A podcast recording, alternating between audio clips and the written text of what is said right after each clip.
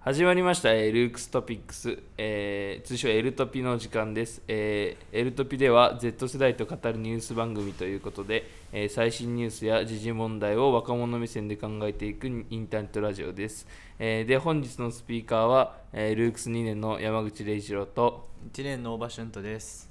と予備校生の松岡里央です。はいよろしくお願いします。えーはい。これあの初登場のあリオさんなんですけどあのあれですね。時々ラジオに出てるあの一志くんとかと同じ世代の人ですね。はい。今日はじゃあよろしくお願いします。はいよろしくお願いします。ちょっとね慣れてないんでね。えー、リオちゃん。ちょっとうん。なんかね。うまくないかもしれないですけどちょっとそこら辺はね、えーよろしくお願いします。ということで今日はね何を喋ろうかっていうことでちょっと考えてたんですけど今ちょうどねあの参議院選挙の選挙期間ということで、えーちょっと選挙のことをやろうっていうことでであの選挙カーがねいっぱい通ってるじゃないですか。それであの本当に選挙カーは必要なのかっていうねことからじゃあ選挙カーが必要じゃないんだったらその現代にあった選挙活動ってどんな感じなのがいいのかなみたいなことまで話していきたいと思います。はい。ということでじゃあまあ選挙カー選挙カーねこの時期いっぱい走ってますけど。はい。ね。どどう思います？うるさいなとか。どう思います？でもなんか周りの人の街中とか行って、うん。結構人混みの中でやると、うん。そのやっぱ注目してもらえるいい機会にはなると思うんです、まあまあまあ確かに。はい。あじゃあ別になんか選挙カー必要じゃないだろうって思うわけではない。まあそうですね。そのやり方は別に人それぞれだとあ思うし。ーじゃあ別に選挙カー自体は必要だなと、まあ必要か必要じゃないかで言われれば、うん。必要であってもいいのかなって思う。あーなるほど。まあ確かにね結局あれはなんかデカデカと名前も書いてますしその声も、まあ、音も大きいんでね、まあ、それが問題っちゃ問題ですけどでもあれはやっぱ人目を引くんでまあ結構名前を売る分にはねいいですよね、なのでまあそれは本当そう思います。じゃあリリオさんはどう思います？えー、今ちょうど受験生なんで そうですね四谷の周りに今四谷に四谷の塾に行ってるんですけど、はいはいはい。四谷の周りに選挙カーがすごい来るんですよね、はいはいはい。そうすると授業中とかに来るとすごいうるさくて授業のあの先生の声が聞こえないまでになるっていう。あー。これはなんかまあいいいい視点ですね。助かる。ちょっと受験生にとっては辛いですね、確かに。うん、うん。あーそうですね。僕もそのえっ、と中学の時塾通ってたんですけどちょうど道路沿いのねもう道路にすごい面してるところにあったんで、やっぱうるさいですよね。集中できないし、特に夏って結構窓開けてるんで、もうなんかより集中できないというか。うん今コロナっていうのもあるしね、あそうそうそうそうそう。コロナでやっぱ換気するから窓開けてるでしょ。うん。いやーねそうなるとやっぱ結構、うん、うるさいよね。うん。うん。まああのうん確かに。そう思います、はい、まあでもさっき俊斗が言ったようにそのそのね名前を売るってところで結構メリットはまあ大きいっちゃ大きいし、まあ目立つよねやっぱり、うん、だからまあなんか一概にそのやめた方がいいとは言えないけどじゃあどうしたらいいんだろうみたいなうん。とこもね考えていきたいんですけどうんどまあ今ねそのうちのルークスのねあの CEO の佐伯洋平さんが、えっと、出馬していますけどあの佐伯洋平さんはあの SNS を結構使ってますよね。うん。でなんかまあそのその SNS の運用自体は、まあ、ものすごいねいいと思いますしうん。結構なんかちょっとバズったりしてね。なんかまあどれぐらい効果があるかわかんないですけどまあ結構役に立ってんじゃないかなと。うん思いますよね、だからなんか最近ちょっとずつ YouTube の広告とかでも、あのあなんだっけな。参政党か。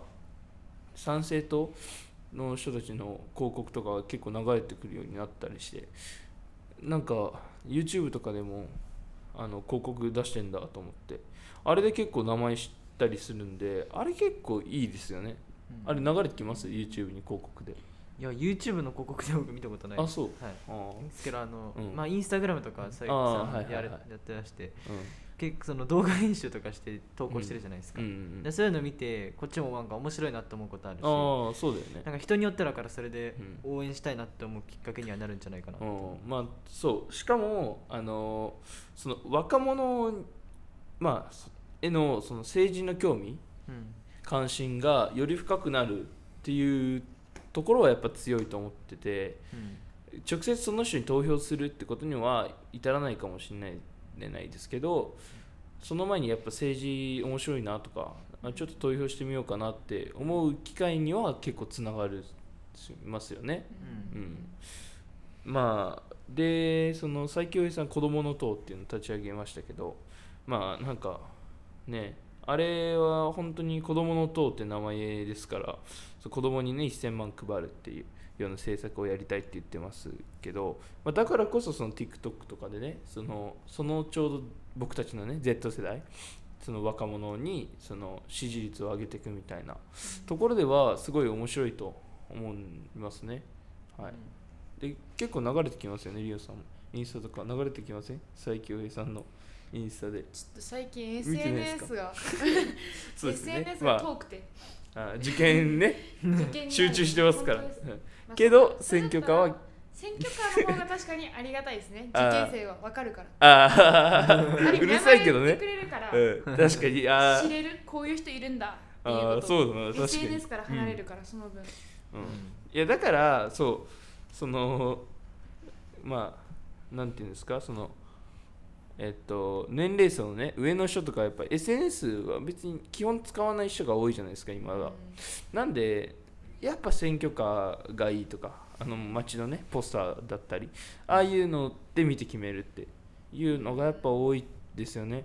で結局その投票の母数もねやっぱその年齢層の人の方が多いんで、まああそこの世代に一気に宣伝できるのが一番強いんですけどそうもいかないというか、うん、そんなちょうどいい政策はできないのかなみたいな。まああそこ難しいですけど。でまあうん。政治への興味っていうところではどうなんですか？春闘とかは。まあでもなんか興味全くないわけじゃなくてうんうん。なんかその政策とか、はいはいはい。そのやりたいって思ってなんかその立候補してるっていうのはなんかうん。そのなんて言うんだろう。目標に向かってやってるっていうのはいいことだと思うんで、それぞれの党の人がねやってるの。うん。いいことって。まあまあ上から目線ですけどちょっと、うん。でもなんか本人からしたらそのうんそうしたいっていう夢があって、うん。なんかそのまあでもみんな目的はやっぱ国民のなんかやっぱ幸せにするっていう目的は一緒だから、うん。結局うん。目標としては。やっうん。ぱそういうことに向かって、うん。やっぱ各党がたそれぞれ頑張ってるっていうのは、うんまあ選挙やってんなみたいな。まあ普通に熱いなって。い うああまあねその人のゲームとして捉えてもねそのいろんな主張を持ったねはい。大人の代表たちがこう主張し合ってみたいなところは確かに熱いですよね、はい。うん、でまあまだね、まあ、僕と俊とは選挙権ないんでね年齢的に。あそっか。そうなんですよ、まだマジか。15と16なんで、そうじゃん、はい、まだないんですけど、うんうん、まあだからこそちょっと、まあ、関心が、まあ、薄いっていうのはまあもちろんありますし、うん、でもその選挙権をね手に入れたらちゃんと選挙にね投票しに行こうみたいなことはどうですか？考えます？まあ一応、うん。そのまあ行くべきではあるかなとは思います自分ちゃんとはい、あなるほど。はい、行くべきではあるかなとは思います。まあ、うん、まあそうですね。今そういう人が多いですよねやっぱり。まあ本当春闘のようなねそのまあ政治というかその選挙やってるのは分かるけど、うん。まあ、誰に入れたらいいか分かんないしそんなにもともと興味関心がないからみたいな、うん。でまあそのおまあ友達というか親とかねが支持してる人に入れたりとか、まあなんかわあよくわかんないなみたいな人がねいっぱい多いっていうねよく聞きますけど、まあそれをこう打開というかあのするにはどどうしたらいいと思います？まあそれもさっき言いましたけど、そのまあ支持率をまあ上げられなかったとしてもその SNS を運用してうん。こう政治って面白いよみたいなことを伝えるのはやっぱ大事ですよね。まあそうっすね、うん。どうどう、でもなんか、うん。僕個人の意見なんですけど、うん。なんかでも多分選挙にあんま行かない若者が多いのって、うん。今のこの国の状態に満足してると思うんですよ。うん。満足してなかったらだってなんか変えたいとかうん。変えてほしいって思うと思うんですけど、はいはいはい。なんだなんだかんだ言ってみんな満足してるちゃってんのかなっていうのがあっああなるほど。あじゃあ満足してなんだかんだ言って満足してるからまあ入れなくていいかみてたいな。なんか今今の状態に結構もうもううん。なんかこれでよくねみたいな風に思ってる人が多いからのかなのかなまあなるほど。はい、うんまあそれもまあある人はありそうですよね。特にやっぱ年齢層が上の人とかはその続けて同じ医者に入れたりするのはやっぱ、まあ、このままでいいかなみたいなうん。ことを、まあ思ってる、ね、人も多いと思います、まあうんそれこそその佐伯さんがやってるその子供に1000万みたいなのってその年配の方からしたらまあ関係がないというかそのだったらもうなんか私たちに1000万欲しいみたいなねことをなんか TikTok のね動画でもインタビューで言ってる方いましたけどまあそういう感じでそのそこのキャッチフレーズだけじゃ結局どういうメリットがあるのかわからないっていうね。うん。まああの政策もまあ多分ですけどそのまあ今少子高齢化ですからそのお金をねあの配りますよっていうことでそのあの結局お金の面でその厳しいから子供を産めないみたいな家庭が多いんでそれをこう、うん、なん緩和というかなくしてって子供をいっぱい産んででその若者がいっぱいいればあのいっぱいそのなんていうんですかその生産量が増えるというかその国としてのね利益も上がってってでその年配の方にもその税金でねそのあの上げられるお金も増えるみたいなそういう結果的にそのご年配の方にもいいことがあるんですよみたいな部分がもちろんあってのあの政策なんでしょうけど、まあ、それがあのキャッチコピーだけじゃ伝わらないというかそういうところでその年配の方からしたらなんか入れる必要ないのかなって思っちゃうっていうねうんとこやっぱ大きいですよね。まあだからこそ難しいですよね。そうどうアプローチしてその年代の方にの支持率を上げるかみたいな、うん。うん、だからこその選挙カーですよねやっぱり。うん。SNS 見ない人でもみたいな。あとまあ政見放送とかねやってますけど、ああいうの。でやっぱ決めるんで、うん、だから根本を変えると言ったら難しいですよね。そこをどうしたらいいのか。まあそのさっきその選挙カーの話もうんありましたけどそのやっぱ僕はその山梨出身なんですけどあの母親がね、まあ、母親っていうか母親との知り合いとかもあのウグイス嬢をやってたんであの選挙カーだどどの人がどの人を応援してんだろうみたいなところでちょっとそこに興味があってその、ちゃんとそのポスターというか貼ってあるのあるじゃないですか、はい一人一人のあれをね毎回見たりしてあこの人かみたいなことを確認したんですけどやっぱそういうどっかに興味を持つきっかけがないと若者の政治離れを直すっていうのは難しいですよね。そうですね。うん、じゃあ逆にどういうのがどういうことをすれば若者の政治離れが治ると思います？いやーでもやっぱりうん。興味持たせるっていうのも大事だけど、うん。その若者だけじゃなくてうん。普通に多分選挙入れてる人でも、うん。多分その誰が具体的にねそのうん。どういうことを目指して、うん。どんな政策をしたくてやってるかっていうのを分かって入れてる人っていうのも、うん。別にそう、うん。別にみんながみんなそうじゃないし多分、うん。ただ入れればいいって言ったらただ入れればいいっていうふうに思って、うん。ただ選挙行って何にもそのその人が何の政策してるんだろうとかうん。調べずに入れちゃうってこともあると思うんであありますよねやっぱそういうのをちゃんと知ってもらうようにするためにやっぱ、うん。さっき佐伯さんみたいにやっぱああいううん。SNS で発信するのが結構いいんじゃないかなと思って、うん、だからやっぱその政治を止めるっていうのは何回も言いますけどあれはいいですよね、そうですね、うん。あとその政策の内容を知ってもらうってこととかも、はいはいはいまあ確かにね。でまあ特にあのちょっとすみません名前ちょっと忘れちゃったんですけどあの弁護士の YouTuber の方な何でしたっけ？岡野さんじゃなくてえっと YouTuber の人がいるんですけどあの人があの結局その投票の仕方とかねあの住民票とかねだからなんかその身分証とか持ってかなきゃ選挙いけないみたいなあ松崎弁護士っていう人ですね。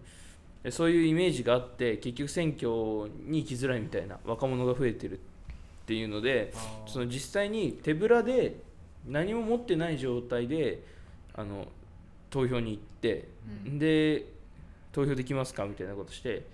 で実際投票できるんですけどでそういうのを発信することであの若者にもその手軽にまあそうねある種手軽に投票できるんだよみたいな、うん。そのもっと身近なもんなんだよみたいなところを発信していらしてでそれすごいいいなと思って。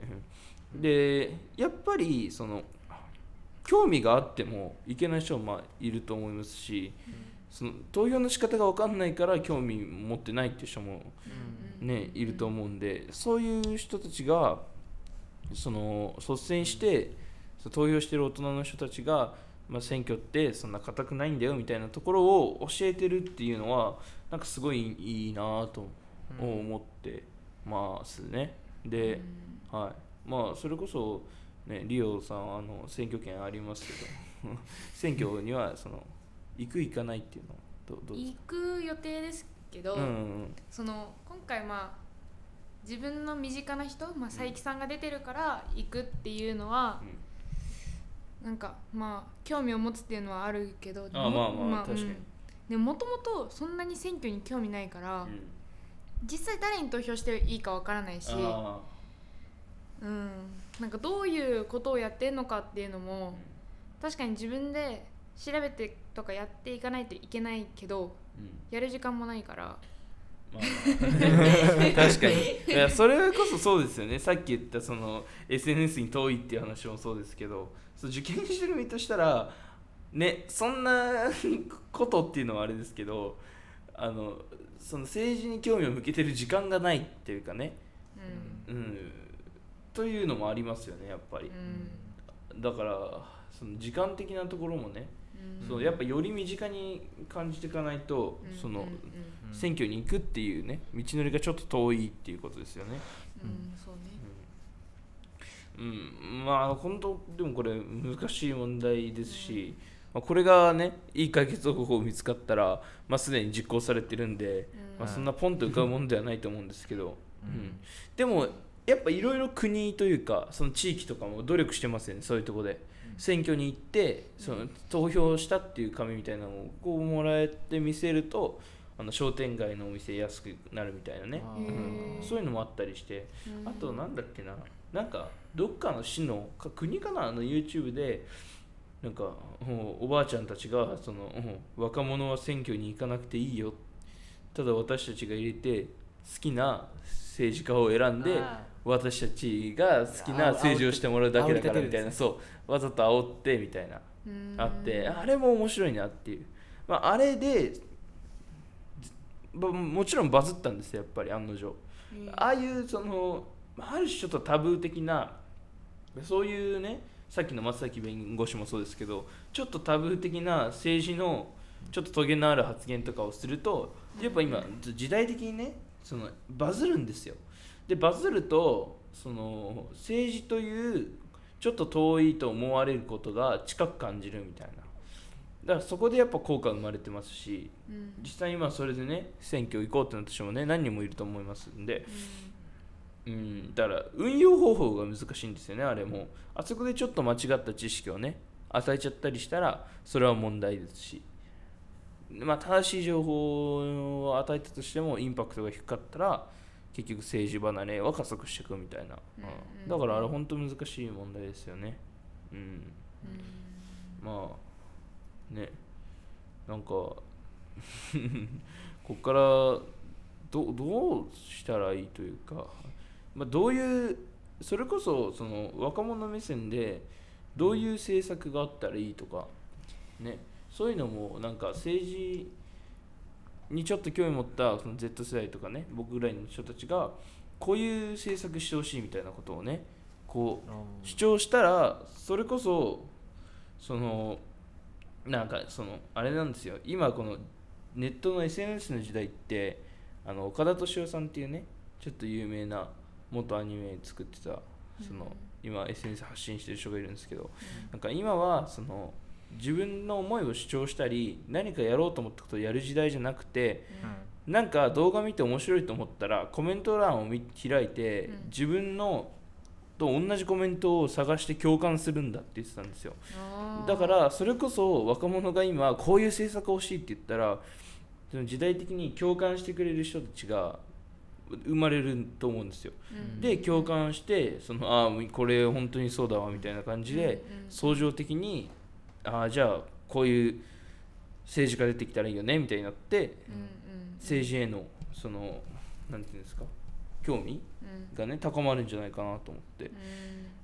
だからそのまあちょっとねタブーっぽいその政治活動の発信をしてればその共感っていう面でどんどんどんどんこう大きくなっていってその政治への関心興味関心が深まるんじゃないかなとか勝手に思ったりしてるんですけど、まあ、それこそどうどういう政策がいいと思います。そんななんか細かいことはね難しいと思うんでどういうのがいいみたいなこう大雑把に。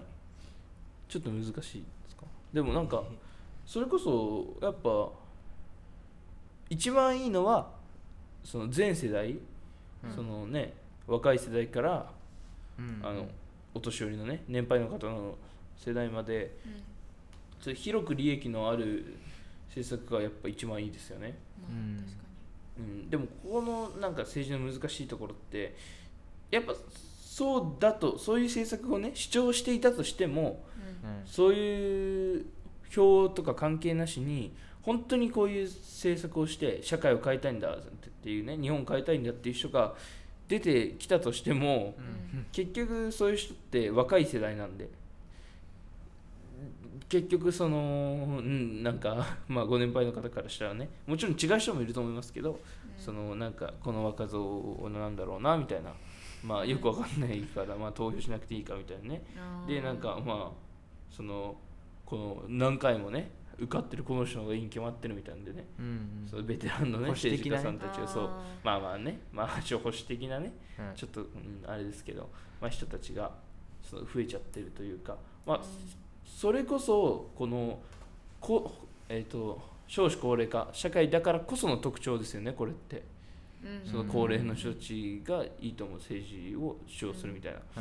だからこのちょっと悪循環というかね子供が少なくて、で若い政治家も減ってってて若い政治家で主張いい主張してる人が出てきたとしてもやっぱそのちょっと若みは潰されてしまうというか、うん。でやっぱそのなんかなんですか？そのその年配の方の利益になるような政策を主張している人が受かっていって結局少子高齢化も治らないままみたいな。だからやっぱそこの根本を変えるのは本当に難しい問題だと思いますしここで提案してもね何か根本的に治ると言ったら別に治るわけじゃないんですけど。うん。ねだからこそ政治離れもあると思うんですよね。さっき言ったそのなんで政治離れするかみたいなところですけど。やっぱその興味だけ興味がないっていうのもその主張したところで変わらないから。だからまあなんか政治興味ないみたいな人ももちろんいると思うんで、うん、本当に難しい問題ですよね。めちゃめちゃ、うん。自分にどこどこが自分に利益あるか分かんないし、ね、そうそうそうそうそこの世代だからこそが、う、うん、なんか中途半端な世代ですよね。そうだね、その佐伯さんが言ってるやつもうん、当てはまるか分からない世代だしそうそうそそれより上行くと、うん。もう高齢者向けのやつだから自分には当てはまらないみたいな。ちょうど中間を狙ってる政策ってどれなのかなって思うう、とうん、難しい、難しいですねそれ、うん。そのね自分の当てはまる結局やっぱ自分の一番バシッと当てはまる世代のね政治家さんを応援したくなっちゃうんですよねどうしても。うん。だからそうなるとそのまあまあもちろん佐伯さん以外にもその主張してるね、うん。あの政治活動がねうん。結果的にね全体を潤すってことは分かっていてもそのまあ子供に1000万って言ったら18歳以下なんで多分、うん。まあほとんどねその僕たちは当てはまらなくなってしまうっていうね、そういうところでああやっぱやめるかみたいなねだったらその ドンピシャでその二十歳までとかね、うん。30以下とかね主張している方がいいかってなっちゃうんですけど実はそうじゃなくてみたいな。うん。全体を通して利益があるんだよってにうん。ところもね、うん。やっぱ処理していかないとなって。そうね。将来的に見れば自分にも回そうそうそう。ってくるよそうそう、うん。そういうことですね。それまでが長いねんな。長いですね。長いねんな、うん。いやまあねそろそろねこのラジオ終わりですけど、まあ、最後にね僕はね最近面白いなと思ったね。うん。あの政党はねあれですね。あの大麻解禁党っていうねのが最近出てきててね。なんかあのいろんなラッパーの人が主張してるんですけどなんか調べたところその当時の人ね なんかよく分かんなくてですね、まあ、何をしてきた人なのかまあよく分かんなくて、うん、なんか上っ面だけ有名になってて、まあ、それはちょっとあれかなと思ったんですけどでもそういう政治にね興味なさそうなね世代をねその取り込むという点では面白いなと思って、うん。そういうまあちょっと、まあ、ある種トゲのある政治家が増えるとうん。まあ全体的にその政治離れも減ってくんじゃないかなと思って。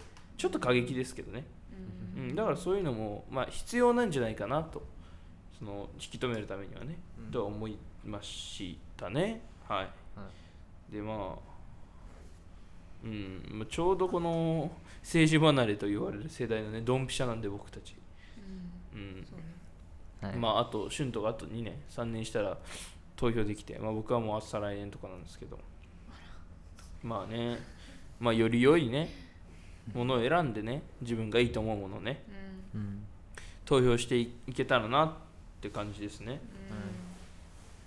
うん。まあ本当に難しい問題ですけどね、うん、まあ割とねあのいろんなね意見があるんでここは結局こういうのがいいってのはまとめずに終わるんですけど、うん、まあいろいろあるんでね意見はもちろん、うん、だからやっぱより良いものをね選んでいこうということですね。はい。はい。でこう最後いつも通り宣伝を挟むんですけどあの今日のねラジオがえっ、とルークストピックスエルトピですね。でルークスあの6番組やってるのであのぜひね他の番組も見てほしくてでいつもこれね宣伝させてもらっていてで最近増えてるんですよね聞いてくれる方が。そう。だからなんか もちろん手抜いてないですけどね。そんなに抜けないね。ちょっともっとピシッパシッとやんなきゃね。なんか聞かれてるっていうね、うん。うん、そういうちょっとプレッシャーもあったりしてねで、はい、月曜日のルークスアカデミー火曜日のルークストーク水曜日のルークスブックガイドで木曜日のこのルークストピックス。で金曜日のルークス放課後ラジオで不定期のルークススペシャルですね。へということで6番組やってますんで、はい。まあねそちらの方も ぜひチェックしていただいて。でねそのもしかしたら他の回でもねいつかまたリオさん出るかもしれないですし。